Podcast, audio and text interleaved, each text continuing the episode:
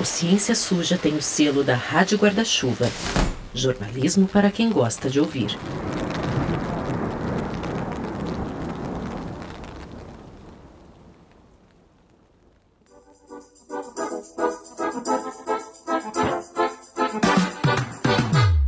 Прийшли окупанти до нас в Україну. Форма новенька, воєнні машини та трохи поплавився їх інвентар.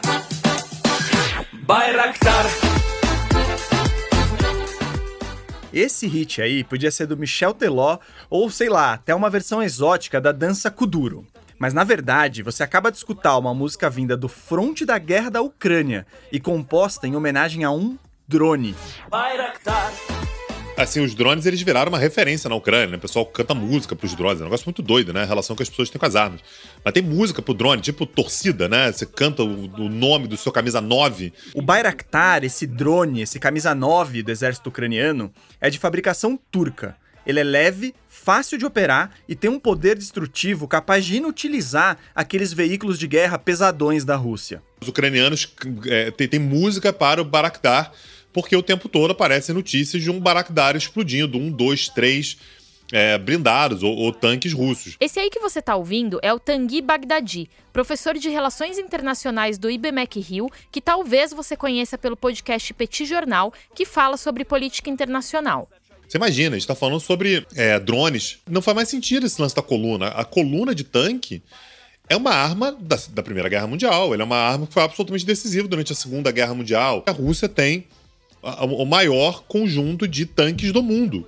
E de repente vem um Barakdar da vida que custa uma fração do que custa um tanque como esse, ou até mesmo, isso que é o- é ponto impressionante, drones caseiros, né? Assim, drone caseiro, mas de uso civil, que você consegue colocar uma granada lá dentro e sei lá por qual dispositivo você consegue lançar aquilo ali, não faço a menor ideia de como é que isso funciona, mas você lançar em cima de um, de um, de um blindado, tanque talvez não, mas de um blindado, e você acaba com blindado. Toda guerra traz isso, né? Sim, quase toda grande guerra traz isso. E por isso, a gente entende a incorporação de novas tecnologias de destruição. E essas novas tecnologias têm ciência por trás. Por isso que a gente resolveu fazer esse episódio e por isso que a gente começou esse episódio com a música do Bayraktar.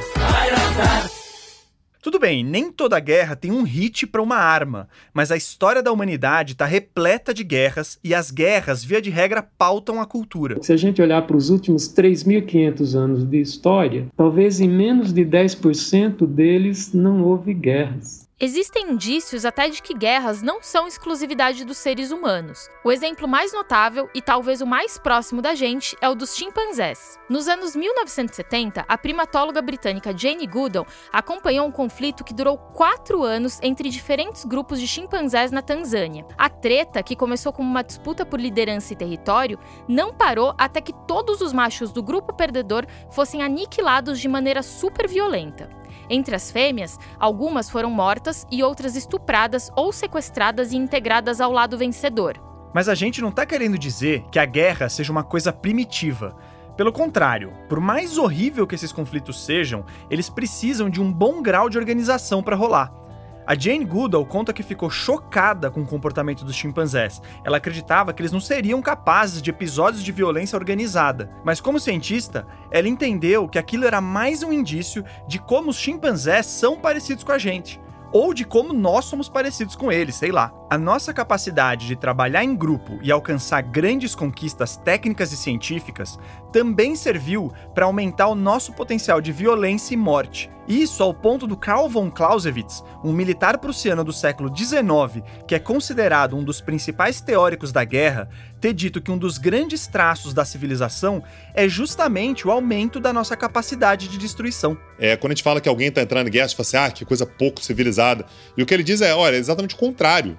Quando o cara está entrando em guerra, e a guerra que ele está fazendo tem uma alta capacidade de destruição, isso é um símbolo da civilização dele. A civilização é o contato dos seres humanos a partir de determinados códigos, e a, a guerra é um código. Neste episódio, a gente vai mergulhar no papel da ciência e dos cientistas no desenvolvimento da nossa capacidade cada vez maior de gerar destruição. Eu sou o Theo Ruprest. E eu sou a Thaís Manarini. E esse é o quinto episódio da segunda temporada do Ciência Suja, o podcast que mostra que em crimes contra a ciência, as vítimas somos todos nós.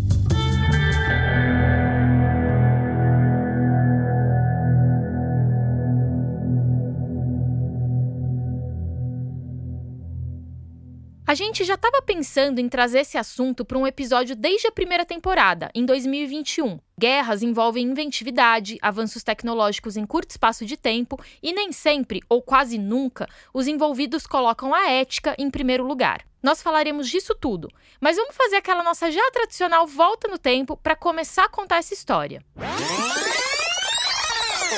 Principalmente depois que o ser humano passou a dominar técnicas de agricultura e reforçou a ideia de propriedade de um pedaço de terra, a gente briga para tentar conquistar o espaço do outro. E as inovações tecnológicas e científicas que criamos ao longo do tempo foram usadas também no contexto dos nossos conflitos. As guerras, elas são, ela é uma das forças mobilizadoras, né, transformadora da história. A guerra parece que nunca deixou de existir. Então, talvez, junto com o nascimento das primeiras técnicas, é, desde a pedra lascada, a pedra polida, ah, existem episódios de, de violência, ou de guerra, ou de combate, né? Essas coisas parecem que nascem juntas. Essa voz que você ouviu aí é do Francisco Assis de Queiroz, um professor de História da Ciência na USP. Ele também é membro do Centro Interunidade de História da Ciência, um órgão que desenvolve pesquisas nessa área na mesma USP. E logo no começo do papo, ele indicou pra gente o livro Armas, Germes e Aço, do geógrafo e historiador americano Jared Diamond. Então, quais as variáveis mais importantes e mais decisivas para a mudança é, da sociedade? Se a gente olha para a história, né? Então ele diz lá são três três grandes forças, né? São as armas, ou seja, a questão militar, as guerras, o aço, como um sinônimo de tecnologia, desenvolvimento técnico, tecnológico, e os germes, armas, germes e aço. Por causa dos germes, as doenças. É isso. Há milhares de anos, a gente usa saberes de diversos campos para desenvolver tecnologias que vão facilitar a nossa vida. E também há milhares de anos, a gente recorre a esses conhecimentos para guerrear e eliminar os inimigos. Por exemplo, quando a gente fala em guerra biológica ou química, é bem possível que você imagine um soldado vestindo uma roupa de proteção larga e uma máscara de gás. Só que faz muito tempo que a humanidade usa elementos químicos e materiais biológicos para ter vantagens em conflitos. Desde a antiguidade, né, já se usava aquilo que hoje a gente chamaria armas biológicas, né? Então, por exemplo, é, é, essa coisa do veneno, envenenar a água, esse é um tipo que hoje a gente chamaria guerra biológica, né? Utilizar germes, né, de pessoas doentes você tem surtos de peste na antiguidade, por exemplo, de cólera, peste, tem a lepra. Então, os germes eles também são usados na antiguidade. Na Grécia Antiga, há registros do uso de eléboro em cercos a diferentes cidades. O eléboro é uma planta encontrada principalmente na Península Balcânica e na Turquia, e ela causa uma dor de barriga daquelas. Numa tradução livre, seu nome significa algo como comida mortal. Há casos famosos de envenenamento de rios e de sistemas de abastecimento de água com essa planta para forçar a rendição de exércitos inteiros. Já na Guerra do Peloponeso, entre as cidades-estado de Esparta e Atenas, os espartanos usavam enxofre queimado contra os inimigos. Esse truque tinha um efeito parecido com o gás lacrimogênio de hoje. Aliás, usar substâncias irritantes como arma é uma técnica com vários registros na história, inclusive aqui no Brasil. O explorador alemão Hans Staden relata na obra Duas Viagens ao Brasil que os índios caetés usavam fumaça de pimenta como arma para desnortear os portugueses poucas décadas depois de eles desembarcarem aqui pela primeira vez. Nas batalhas navais, a química também foi decisiva. Um dos casos mais conhecidos é o do fogo grego, uma arma usada pela marinha bizantina na defesa de Constantinopla em tentativas de invasão dos árabes, isso entre os séculos 7 e 8 depois de Cristo. Esse composto continuava queimando mesmo em contato com a água. Até hoje a gente não sabe do que exatamente ele era feito. E aliás, tem até uma cena do Game of Thrones que teria sido inspirada no fogo grego. É a Batalha da Água Negra da segunda temporada da série. Nela, as defesas de King's Landing usam um tal de fogo vivo para literalmente incendiar o mar e queimar os barcos invasores. Aliás, olha as guerras aí influenciando a cultura.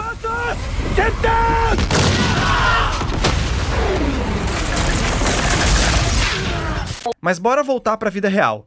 Até a peste bubônica, a peste negra, que causou milhões de mortes em diversos momentos da história, teria sido usada em 1348 como arma biológica pelas hordas de mongóis no cerco à cidade genovesa de Cafa, na região da Crimeia.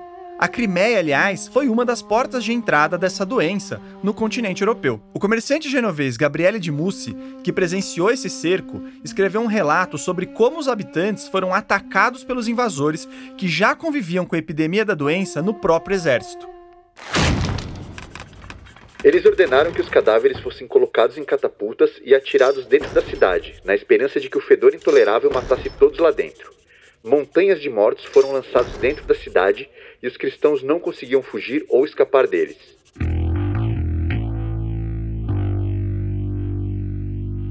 Embora essas estratégias biológicas e químicas fossem usadas em certos contextos, até então as guerras geralmente aconteciam no corpo a corpo, ou no máximo a média distância, o suficiente para uma flecha ou um objeto arremessado por catapulta atingir o alvo. Olha a matemática e a física sendo usadas aí também. A pólvora, que mudou essa história, foi inventada no século IX, na China, mas só no século XIV que entrou em cena para valer com os canhões de bronze. Nos séculos seguintes, surgiram as primeiras armas de fogo que os soldados podiam carregar, como os mosquetes e fuzis. Mas a pontaria ainda não era precisa. As armas falhavam bastante e precisavam ser carregadas manualmente após cada disparo. O grande salto tecnológico mesmo veio no século XIX, com os cartuchos de munição, as melhorias no sistema de carregamento e as primeiras metralhadoras. Esse avanço foi possível graças à segunda revolução industrial, como conta o professor Francisco. Então, a tecnologia e a ciência entram de vez, de forma mais é, forte na economia, no desenvolvimento industrial. Então, você tem a química, eletricidade, petróleo e etc. Né? A primeira guerra é aquela que, onde, de forma mais clara, né, vai aparecer. É, é, a gente pode chamar de uma guerra mais fortemente tecnológica, né, ou baseada na ciência e tecnologia. Né? Tem a frase da historiadora Libby O'Connell, que a gente encontrou num documentário do History Channel, que define bem a mudança tecnológica que a Primeira Guerra Mundial representou. Os soldados entraram na guerra a cavalo e saíram voando em aviões.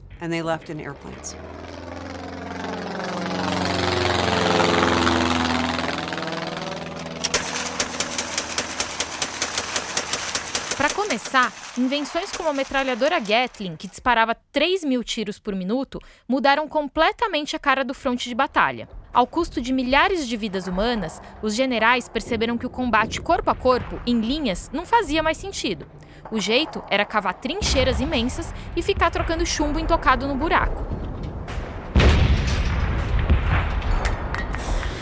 Para tirar os inimigos das trincheiras e ganhar territórios, os alemães começaram a atacar o terror com bombas de gás, coisa que já era banida pela Convenção de Haia desde 1899. Só que não tem bonzinho nessa história. Os franceses já vinham tentando usar bombas de gás em campos de batalha, e essa, por sinal, foi a justificativa dos alemães para desenvolver, aperfeiçoar e lançar o seu próprio programa de armas químicas. E aqui vai um destaque para o químico alemão Fritz Haber, um cientista que já era famoso por ter sintetizado amônia a partir do nitrogênio presente no ar. Essa técnica permitiu o desenvolvimento em massa de fertilizantes e também o de explosivos. A contribuição, entre aspas, do Haber na Primeira Guerra Mundial foi criar o gás cloro, que em contato com a umidade do pulmão produzia ácido clorídrico e causava asfixia. Isso provocou milhares de mortes e uma corrida entre os aliados para desenvolver o seu próprio gás tóxico e também estimulou o aperfeiçoamento de máscaras de proteção. O Fritz Haber ganhou o que talvez seja o mais polêmico prêmio Nobel de Química da história por causa do trabalho com a amônia. Como era de origem judaica, ele teve que fugir da Alemanha com a ascensão do Hitler anos depois da Primeira Guerra. Já suas invenções foram bastante usadas pelos nazistas nos campos de extermínio. Inclusive, familiares do Haber foram assassinados em câmaras de gás.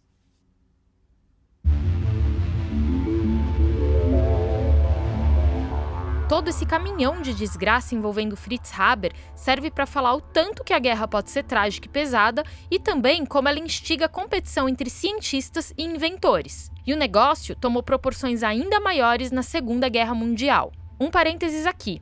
Os nazistas conduziram alguns dos experimentos mais horripilantes e antiéticos da humanidade, inclusive com a participação de grandes indústrias farmacêuticas e cientistas prestigiados. Mas a gente resolveu não entrar muito nisso, porque é papo para um episódio inteiro e também porque a gente falou disso no episódio sobre eugenia da primeira temporada. Se você ainda não ouviu, salva aí para escutar depois. Enfim, com a chegada da Segunda Guerra Mundial, esse ciclo de competição entre cientistas de lados opostos pegou carona em um campo do conhecimento que vinha de vento em popa desde pelo menos o final do século anterior a física nuclear. Em 1945, o presidente norte-americano Harry Truman chamou o Projeto Manhattan de o maior feito da ciência organizada na história. Para quem não sabe, o Projeto Manhattan juntou cientistas de ponta nos Estados Unidos para desenvolver a bomba atômica. E o Harry Truman disse isso aí logo depois de lançar duas dessas bombas no Japão e matar mais de 200 mil pessoas. Outras tantas sofreram sequelas da radiação ao longo dos anos. Mesmo com uma motivação tão terrível por trás, é fato que ali realmente a física avançou muito em um espaço curto de tempo. E esse é um argumento comum, o de que guerras fazem a ciência avançar. E de fato elas podem fazer isso sobre um certo aspecto. Os Estados Unidos botaram dinheiro pra caramba em ciência para criar armamentos nucleares antes dos nazistas. Mas uma figura interessante da época, um engenheiro e administrador público chamado Vannevar Bush, que chefiou a pesquisa científica voltada para a área de defesa durante a Segunda Guerra Mundial, dizia que isso só foi possível porque tínhamos uma grande reserva de informações científicas acumuladas por meio de pesquisa básica em muitos campos científicos nos anos anteriores à guerra. Pesquisa básica é aquela que busca compreender fenômenos naturais ou aprimorar teorias já vigentes é como se fosse literalmente uma base onde se construirão pesquisas aplicadas, aquelas mais focadas em soluções de problemas ou no desenvolvimento de tecnologias, como uma bomba. Esse raciocínio foi bem ilustrado em um artigo da revista The New Atlantis, pelo Mark Mills, um escritor e professor de ciência aplicada na Universidade Northwestern. Em 1827, o botânico escocês Robert Brown apontou seu microscópio para grãos de pólen suspensos na água e observou pequenas partículas se deslocando em movimentos aparentemente aleatórios. O fenômeno, que depois foi chamado de movimento browniano, ficou sem explicação por quase 80 anos. Então, em 1905, um funcionário público de um escritório de patentes de 26 anos na Suíça publicou um artigo mostrando que o comportamento dos grãos de pólen era resultado do movimento de moléculas invisíveis. Ainda naquele ano, conhecido como o Ano Milagroso de Einstein, sim, o funcionário suíço era ninguém mais, ninguém menos do que Albert Einstein. O jovem físico desenvolveu sua teoria da relatividade, que depois ajudou os cientistas a explicarem a liberação de energia nas reações de fissão nuclear. Ou seja, não seria necessariamente a guerra que promove a ciência, mas a valorização perene da ciência que traria vantagens na guerra.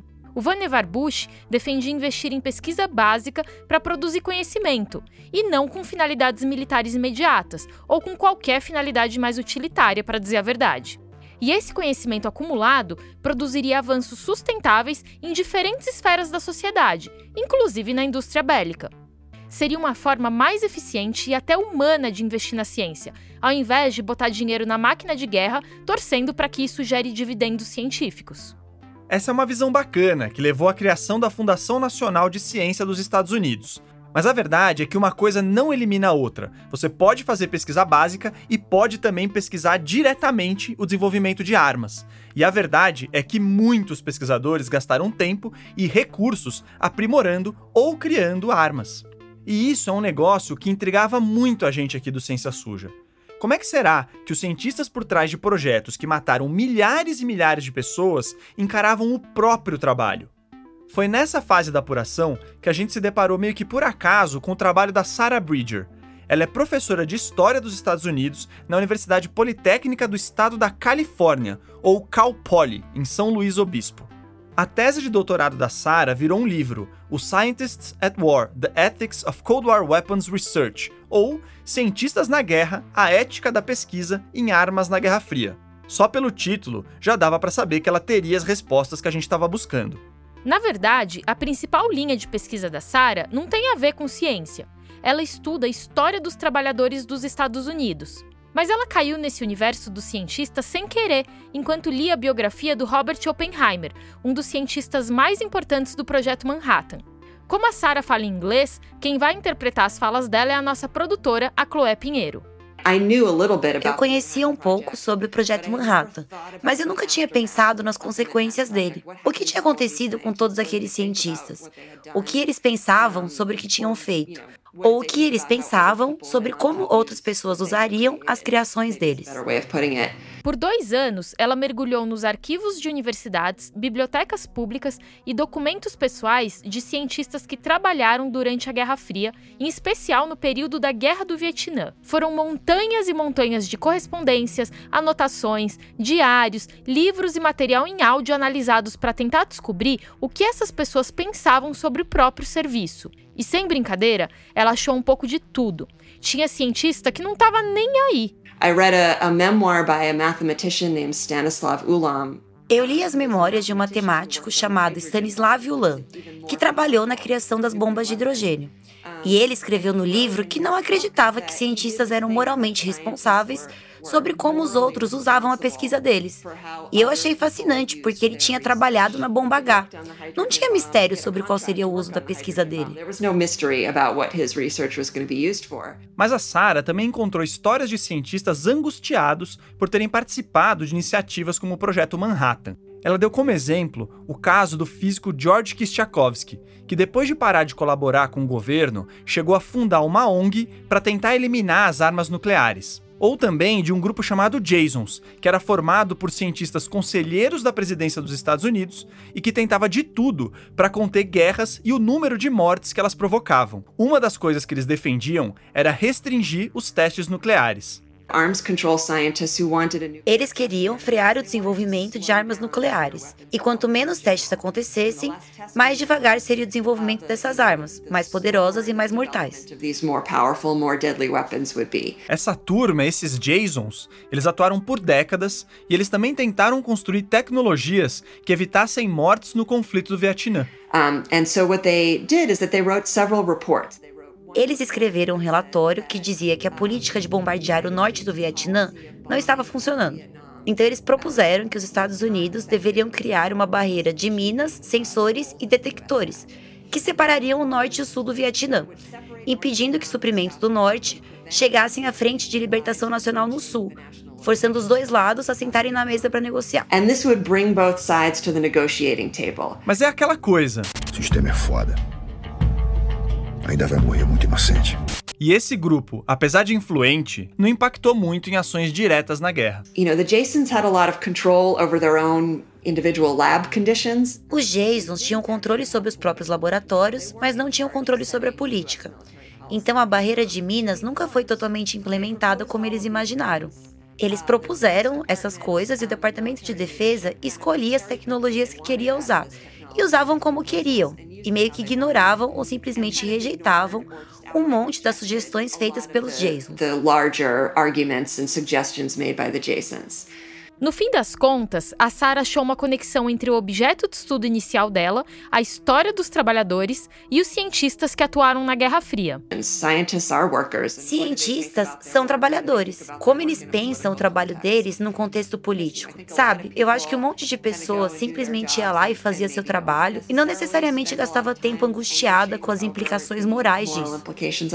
E tem aquilo, né? Apesar de muitas vezes estarem bem intencionados, os cientistas, no fim das contas, sabiam que estavam envolvidos com guerra de uma forma ou de outra. Mesmo grupos como os Jasons foram criticados por terem continuado colaborando com um governo que insistia na guerra do Vietnã, um pequeno território do outro lado do mundo, só para mostrar própria força para a inimiga União Soviética.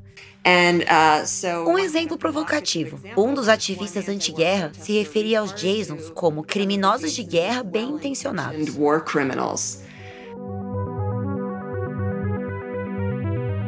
Como dissemos lá no começo do episódio, falar sobre a ciência nas guerras já estava nos nossos planos há um bom tempo. Só que a gente tinha pensado em puxar mais por essa questão ética que a Sarah aborda no trabalho dela e pelo lado histórico. Mas aí veio a invasão russa na Ucrânia e a gente começou a assistir ao vivo os efeitos colaterais de uma guerra acontecendo em campos diferentes da ciência e da sociedade como um todo.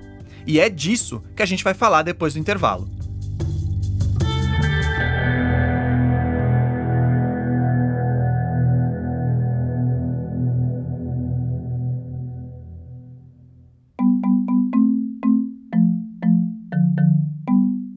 Essa pausa no episódio é para lembrar que o Ciência Suja tem o apoio do Instituto Serra Pilheira, que apoia a pesquisa e a divulgação científica. Sem a ajuda deles, o nosso podcast não sairia do papel. O Ciência Suja também faz parte da Rádio Guarda-Chuva, uma rede de podcasts feitos por jornalistas e que abordam os mais diferentes assuntos. Você gosta de ler? Pois um deles é o Põe na Estante, um clube do livro em áudio conduzido pela jornalista Gabriela Maier. E ela mandou um convite especial aqui para você. Oi, pessoal do Ciência Suja. Oi, ouvintes, tudo bem? Obrigada pelo espaço. Eu sou a Gabriela Maier, apresentadora do Põe na Estante, um clube do livro em formato de podcast. Tá nos principais tocadores. Vem conhecer que você vai gostar. São sempre dois convidados e eu lendo o mesmo livro, a gente troca impressões e é incrível como pessoas diferentes, com repertórios e perspectivas diferentes, têm ideias diferentes nascidas de uma mesma leitura. A temporada nova chega agora em setembro aos tocadores com o tema Leia África. Vão ser oito episódios episódios com livros de diferentes países do continente africano. Enquanto isso, você pode dar um pulo lá e conhecer as temporadas anteriores e o Põe na Estante Ler Ciência, um braço de não ficção sobre livros de divulgação científica e cientistas como convidados das conversas. Obrigada e até lá! Meu nome é Paulina um, e eu sou da ah, aqui da, da região da Velítica, perto da Cracóvia, e eu trabalho no hospital pediátrico, na parte de UTI. Essa voz aí é da Paulina Gadi. Ela é enfermeira lá na Polônia, numa região que fica a pouco mais de duas horas de distância de carro da fronteira com a Ucrânia. A Paulina fala português bem assim, porque além de ser casada com um brasileiro, o Daniel, ela é muito fã de música brasileira e, aliás, canta super bem. O marido da Paulina é de Santos, no estado de São Paulo, e é muito amigo do Felipe, o nosso editor. Quando a invasão na Ucrânia começou, o casal estava aqui no Brasil de férias. O Felipe estava com eles e lembra que os dois ficaram preocupados. Quando eles voltaram para casa, encontraram um clima diferente na cidade. Sim, tudo estava diferente, porque todos os meus amigos eh, só falavam sobre guerra. Todos os meus amigos tentavam ajudar de algum jeito. No meu trabalho, eh, a minha chefe anunciou que temos que ficar preparadas até para ficar 24 horas no, no, hospital, porque a gente não sabe o que vai acontecer. Muitas mulheres, muitas crianças. É, isso é meio assustador e do, de todo tipo. Dá para ver que a gente mais rica, é, a gente, as pessoas mais pobres. Só sair para o centro da Cracóvia, eu só escuto ucraniano. É assustador. A Polônia faz fronteira com a Ucrânia e por isso ela é um dos principais destinos dos refugiados de guerra. Segundo dados da ONU, até o início de abril de 2022, cerca de 2 milhões de ucranianos cruzaram a divisa e chegaram ao país vizinho. Como a Paulina trabalha em um hospital, a gente quis conversar com ela para saber se o fluxo dessas pessoas afetou o sistema de saúde polonês. Porque tem isso. Uma guerra não só aumenta a demanda de atendimento hospitalar para civis e militares feridos, como dificulta muito o tratamento de certas doenças. Bom, a Paulina contou pra gente que trabalha em uma UTI infantil na Polônia e por isso ela teve contato com menos pacientes vindos da guerra, mas mesmo assim atendeu crianças que fugiram da Ucrânia. Tinha crianças que não, não conseguiram continuar o tratamento lá. Tinha criança que eh, chegou para continuar o tratamento porque eles ficavam semanas embaixo da terra, no porão do hospital, por exemplo. E não dava para continuar porque a ajuda não chegava. Por exemplo, a gente tinha criança que tinha que continuar a quimioterapia. Então, o pai contou que realmente tinha medo que a criança não vai aguentar, porque ela estava num estado muito grave. Então, ele, ele contava como como como estava o medo, como eles é, ficaram embaixo da terra e vendo a criança realmente é, sem hum, perspectiva lá. Essa criança sobreviveu e a gente imagina que essas histórias devem ter um peso especial para Paulina, porque ela também é mãe de uma criança pequena. claro, até agora fico pensando o que poderia acontecer se. É, é não consigo nem imaginar, mas é muito perto e então, é, é, é, a guerra, a guerra a gente não, não consegue ver, mas a gente consegue ver muitas pessoas e se imaginar no lugar deles. Outro aspecto que preocupa é que o fluxo migratório intenso pode levar doenças através das fronteiras. A Covid ainda está por aí, mas com uma guerra acontecendo, dá para imaginar que os ucranianos não se preocuparam muito com as doses de reforço da vacina ou em tomar cuidados necessários para o coronavírus não se espalhar. Até o monitoramento ficou bagunçado. Os últimos números de infectados e mortos pela pandemia no site do Ministério da Saúde da Ucrânia são de 24 de fevereiro deste ano, mais de um semestre atrás. E o medo não se restringe à Covid. O calendário de vacinas eh, da Ucrânia é diferente. Eles não têm todas as vacinações que a gente tem aqui, mas o nosso governo, do que eu sei, eh, deu essa possibilidade de, faz, de fazer essas vacinas de de vacinar de graça essas doenças, especialmente crianças que vão para as escolinhas, porque eles também têm direito de ir para as escolinhas, para as escolas. Outra doença que preocupa os países vizinhos da Ucrânia e a própria Ucrânia é a tuberculose. Num episódio do podcast americano Shortwave, eles entrevistaram uma médica ucraniana especialista no tratamento dessa doença, que é causada por uma bactéria. No momento que a guerra pegou pra valer por lá, ela conta que 20 dos pacientes que faziam tratamento no hospital dela simplesmente sumiram. Ninguém sabia se eles tinham morrido ou fugido do país. Outros 11 pacientes rastreados tinham saído da região e não encontravam os remédios para continuar a tratar a doença. Só que a interrupção do tratamento aumenta o risco de morte e de transmissão da tuberculose. E não para por aí, como nos explicou o infectologista Júlio Croda, da Universidade Federal do Mato Grosso do Sul. E a retomada de tratamento de forma regular gera as bactérias resistentes, que antes você conseguia tratar por seis meses, você vai ter que tratar por 18 meses, com drogas muito mais tóxicas e muito mais eh, e menos efetivas na cura, né? Então, você ter surtos de tuberculose multiresistente é um desastre, porque a taxa de cura é menor, os medicamentos são muito mais caros e o tempo de tratamento é muito mais prolongado. Ou seja, Além das mortes em batalhas, a guerra interrompe tratamentos, atrasa a contenção de doenças e espalha novas cepas de vírus e bactérias. E a gente está vendo o risco disso acontecer na Ucrânia. Bom, outro claro efeito colateral da guerra é a interrupção de certas pesquisas. Porque imagina, assim que estoura um conflito, alguns cientistas têm que largar tudo para trás para fugir ou para ir para a linha de frente, e o trabalho em desenvolvimento acaba se perdendo. Em alguns momentos da história, isso até teve seu lado positivo. Na Primeira Guerra Mundial, por exemplo, com os cientistas homens indo para a linha de frente, as universidades inglesas abriram as portas para as pesquisadoras mulheres. Algumas, inclusive, ajudaram a criar tecnologias usadas naquele conflito. Mas voltando às pesquisas interrompidas, teve um artigo da revista Nature, publicado em abril de 2022, que chamou a nossa atenção ele falava de países que desenvolviam pesquisas em conjunto com a Rússia e como a guerra havia prejudicado essas colaborações. Um dos personagens da reportagem era o físico Ricardo Galvão, da Universidade de São Paulo, e ele estava lamentando que o conflito interrompeu a parceria entre cientistas brasileiros e dois institutos russos de física nuclear. A gente ficou curioso com essa história e entrou em contato com ele para falar sobre essa colaboração. Aí o Ricardo Galvão nos indicou um colega, o Elder Severo, que coordenaria esses trabalhos, mas deixa ele mesmo se apresentar. Eu sou professor aqui da, da Universidade de São Paulo. Eu trabalho com, com física de plasmas, né? Hoje eu sou responsável pelo laboratório de, de física de plasmas aqui da, do Instituto de Física. A gente tem uma seria um protótipo de um reator é, termonuclear, que é o tokamak, que inclusive foi uma invenção russa. E a gente tem um tokamak aqui, que hoje é considerado pequeno, mas é onde a gente faz pesquisas em física de plasmas. O Elder nos contou que a relação dele com a Rússia é de longa data, e até por isso ele foi o responsável por fazer esse meio de campo entre a USP e os institutos de pesquisa russos. É, eu, eu fui para a Rússia, né? Consegui uma, uma bolsa de estudos, isso foi em 89, né? Isso era a União Soviética ainda, né, na, na, na, Guerra Fria. Fiz a minha graduação na, na Universidade Amizade dos Povos, em, em, Moscou.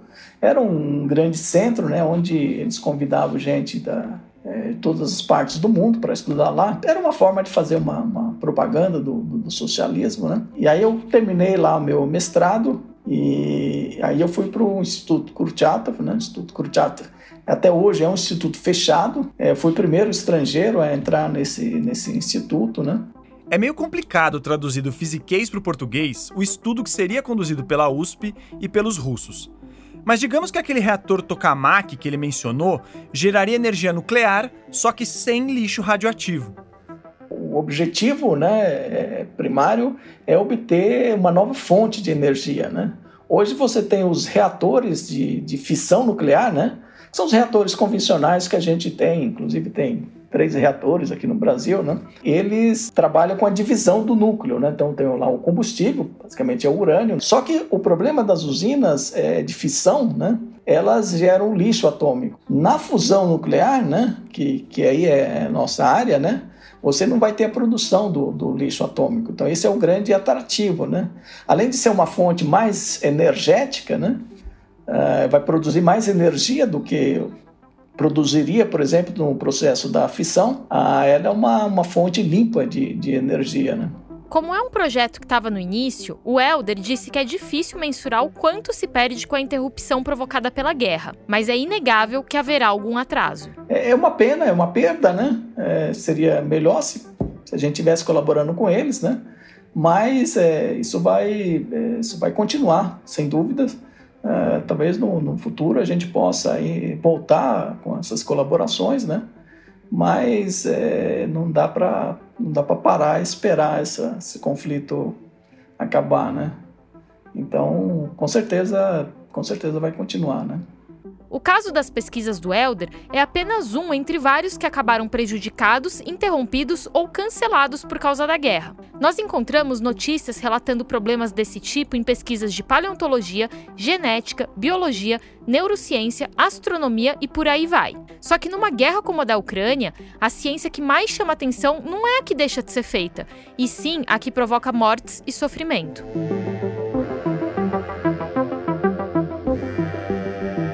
No início da guerra, a Ucrânia denunciou o uso de armas termobáricas pela Rússia. Eu nem sabia que isso existia, mas é uma arma terrível que já foi banida pela Convenção de Genebra. A arma termobárica ela é, um, é, um, é um tipo de explosivo que usa o oxigênio como combustível. Ela explode, mas é a, a, a destruição dela não fica apenas na explosão que ela gera. Ela chupa o oxigênio, ela puxa o oxigênio e aumenta a explosão. Então é como se a explosão ela ficasse suspensa no ar. Mas ela é proibida porque a, as consequências para os seres humanos, ela é uma, talvez uma, uma das mortes mais cruéis que você possa ter, porque a pessoa ela morre sufocada é, pelo fato de que o, o, pulmão muitas vezes explode, uma vez que você gera um vácuo ali, a pessoa fica absolutamente sem ar, ela morre. Só que não gera morte cerebral. Então a pessoa muitas vezes ela está morta, né, mas ela, ela continua tendo consciência durante alguns bons segundos, talvez alguns minutos. Pois é, violação de códigos internacionais não é coisa do passado. E tem mais. Armas de fragmentação também foram usadas nessa guerra. Agora, por exemplo, as clutch bomb, né, que são as armas de fragmentação, essa sim tem comprovação. A arma de fragmentação é um tipo de bomba que, quando é lançada, ela bate no chão e ela se fragmenta. Então, são vários explosivos que são lançados por uma área e que acabam tendo consequências sobre a população civil, que é muito grave, porque depois que aquela explosão acaba, as pessoas tentam passar por ali, muitas vezes elas são atingidas por fragmentos que estão ali, estão vivos ainda. E para aumentar a crueldade ainda, muitas, de, muitas delas têm é, cores chamativas, né? Roxo, laranja, verde, o que atrai criança, né? Parece às vezes brinquedo. Em uma reportagem da CNN Brasil, a pesquisadora Marion Lodo, da Coalizão contra a Munição Cluster, disse que as bombas de fragmentação deixaram pelo menos 360 mortos em 2020. Desse total, 44% eram crianças. Uma pausa aqui. Eu duvido que você adivinhe qual país é um dos principais exportadores dessas armas de fragmentação. Pois é, é isso mesmo. A gente está falando do nosso Brasil. Um relatório de 2021 da Coalizão contra a Munição Cluster diz que o Brasil já exportou esse armamento para países como Arábia Saudita, Irã, Iraque e Malásia. Segundo o documento, bombas enviadas pela indústria brasileira foram utilizadas pelo governo saudita contra civis no Iêmen, em um conflito que também está acontecendo agora. A Convenção de Oslo de 2008 pede a erradicação desse tipo de arma, mas o Brasil está entre os 13 países que não assinaram o tratado. E isso certamente tem o dedo da nossa indústria bélica, que faz lobby contra esse tipo de iniciativa. Em 2009, uma proposta para proibir a fabricação de bombas de fragmentação foi rejeitada pela Comissão de Relações Exteriores e Defesa da Câmara dos Deputados. O relator que negou o projeto era ninguém mais, ninguém menos do que o então deputado Jair Bolsonaro, hoje presidente e candidato à reeleição. A proposta foi reapresentada em 2019 e foi novamente rechaçada, dessa vez com parecer negativo do deputado e autoproclamado príncipe Luiz Felipe de Orleans e Bragança. Entre uma série de argumentos favoráveis à indústria de armas, o parlamentar também soltou coisas como Talvez queiram é que o Brasil fique como a Ucrânia, que entregou todas as suas armas num gesto pacifista e agora está passando pelo que passa hoje com a Rússia. Essa frase aí, que a gente tirou daquela mesma matéria da CNN, lembra aquele argumento clássico e completamente distorcido pela liberação indiscriminada de armas para a população. Que a arma de fogo, além de uma segurança pessoal para as famílias, ela também é a segurança para a nossa soberania nacional. Por que, que eu estou armando o povo? Porque eu não quero uma ditadura. Né? Mas aí nas armas a gente vem sempre com as mensagens relativas à liberdade, família, ordem, é, e isso são, são conceitos né, que são estudados, e aí sim, do ponto de vista do marketing e da propaganda, para poder fazer com que as pessoas tenham mais interesse, porque a pessoa vai falar: realmente, eu preciso cuidar da minha família, eu amo a minha família. O governo não está dando conta de cuidar da minha família, eu preciso resolver esse problema.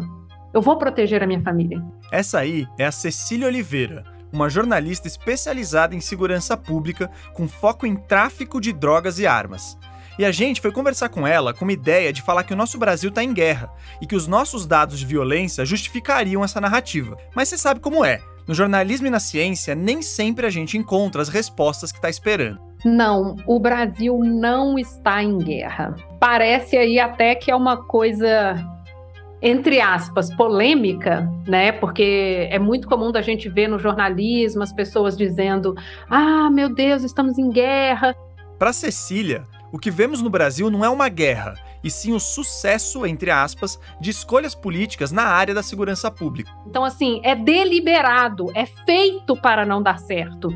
Ou seja, por essa perspectiva, tá dando super certo. Não para mim, não para você, pode ser não para quem está ouvindo o podcast, mas dá muito certo para quem delineou que as coisas dessem errado, ou seja, para quem vive da corrupção, para quem tem empresa de segurança privada, nos últimos quatro anos, as canetadas do governo federal transformaram o Brasil num velho oeste altamente rentável. É um circo armado com argumentos simplistas e populistas.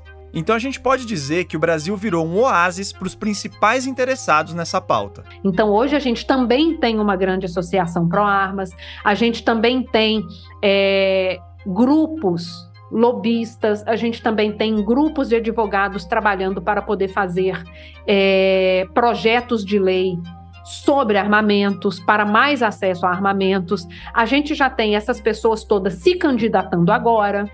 Um levantamento do Instituto Sou da Paz e do Instituto Igarapé, feito por meio da Lei de Acesso à Informação, mostra que desde a chegada de Bolsonaro à presidência em 2019, o número de armas registradas quase dobrou no país. Foi de 1,3 milhão para 2,3 milhões. E aumentaram também os limites para a compra de munições.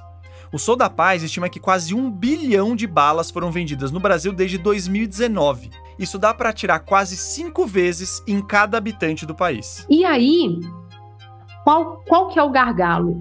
Você aumentou o acesso aos armamentos sem aprimorar os seus mecanismos de fiscalização e controle. Como que isso funciona na prática? Outro dia a Folha de São Paulo mostrou que um membro do PCC com 16 anotações criminais, inclusive homicídio, conseguiu comprar um bocado de arma e, e se registrar legalmente como CAC. Como é que isso é possível?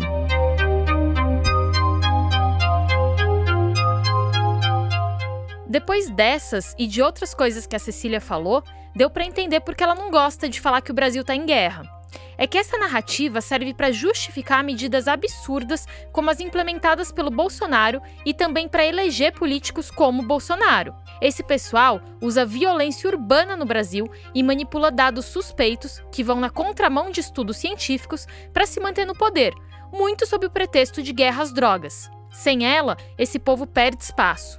E que fique claro que o Bolsonaro é hoje o principal expoente dessa turminha, mas ele não é nem de longe o único. O que tem de variação do slogan bandido bom é bandido morto entre os nossos políticos não está escrito. A narrativa da guerra às drogas, que aliás também faz muito bem para os traficantes de drogas, nem é da nossa época.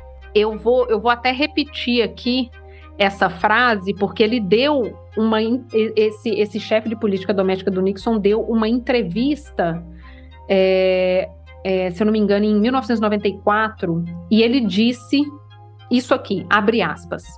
Na campanha presidencial do Nixon, em 1968, e depois na Casa Branca, nós tínhamos dois inimigos: a esquerda antiguerra e as pessoas negras.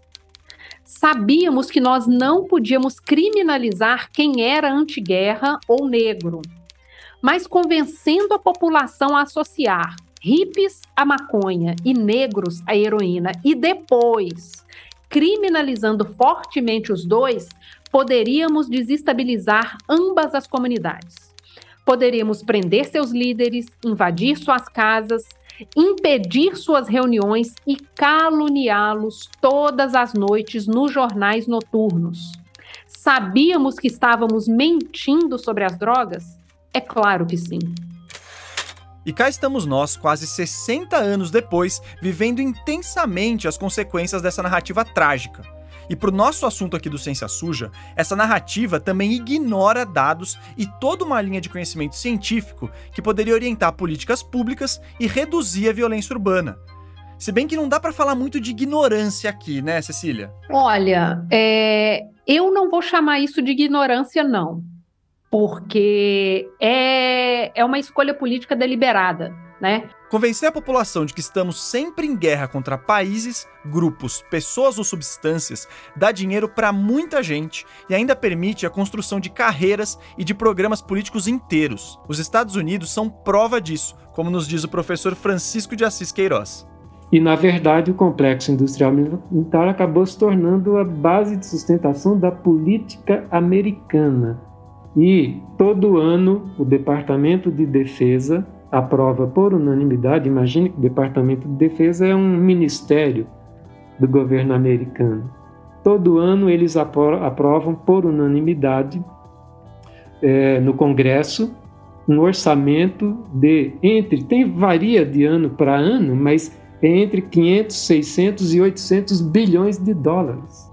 Isso prevê ainda despachos e pacotes bilionários de dólares em armas para a Ucrânia. E é bom lembrar que após o final da União Soviética, quando a Rússia deixou de ser a malvadona do rolê, o orçamento do governo norte-americano para a defesa foi um pouco reduzido, mas logo o pessoal arranjou outros pretextos para investir na guerra e de quebra no desenvolvimento científico e tecnológico militar.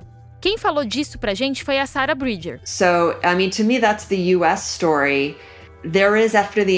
Depois da Guerra Fria, há uma pequena queda nos gastos com defesa, mas logo depois nós entramos na guerra contra o terror. E aí os orçamentos voltam a subir, com parte do dinheiro indo para pesquisas na área. A gente aqui do Ciência Suja é pacifista, mas não é bobo. Nós sabemos que a política e a guerra influenciam a ciência. E é por isso que a gente defende que a ciência tem que empurrar do seu lado também, influenciar a política e as formas com as quais a gente se relaciona uns com os outros.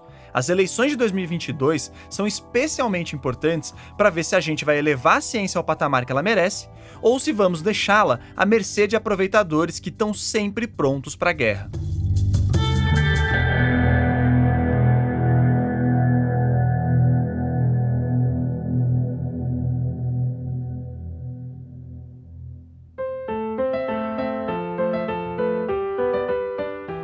Ciência Suja é apresentado por mim, Thaís Manarini. E por mim, Telro Preste. O Ciência Suja é uma produção da Nave Reportagens, que é do Felipe Barbosa e do Pedro Belo. O roteiro e a pesquisa deste episódio são do Felipe e do Pedro, e as entrevistas foram feitas por eles, pelo Tel e pela Chloé Pinheiro. Todos nós revisamos e editamos o texto. A edição de som e as trilhas são do Felipe Barbosa. Nesse episódio, nós usamos trechos da música feita para o drone Bayraktar, da série Game of Thrones do History Channel, da CNN, do Tropa de Elite 2 e áudios encontrados no YouTube e nas redes sociais. As vozes complementares deste episódio são da Chloé Pinheiro, do Felipe Barbosa e do Pedro Belo. O nosso projeto gráfico e a arte de capa do episódio são trabalho da dupla Maila Tanferri e Guilherme Henrique. Para saber mais e para ter acesso ao conteúdo extra desse episódio, acesse o nosso site, que é uma criação do estúdio Barbatana. O endereço é www.cienciasuja.com.br. Essa segunda temporada tem mais uma vez o apoio do Instituto Serra Pilheira. A gente agradece a confiança deles e também do Instituto Questão de Ciência, o nosso parceiro nos mesacasts dessa temporada. Siga o Ciência Suja nas redes sociais. É só procurar Ciência Suja no Instagram, Twitter e Facebook. Você encontra o nosso podcast nas principais plataformas de áudio e também no YouTube. A gente volta com um episódio inédito daqui duas semanas e com o MesaCast na quinta que vem. Até lá!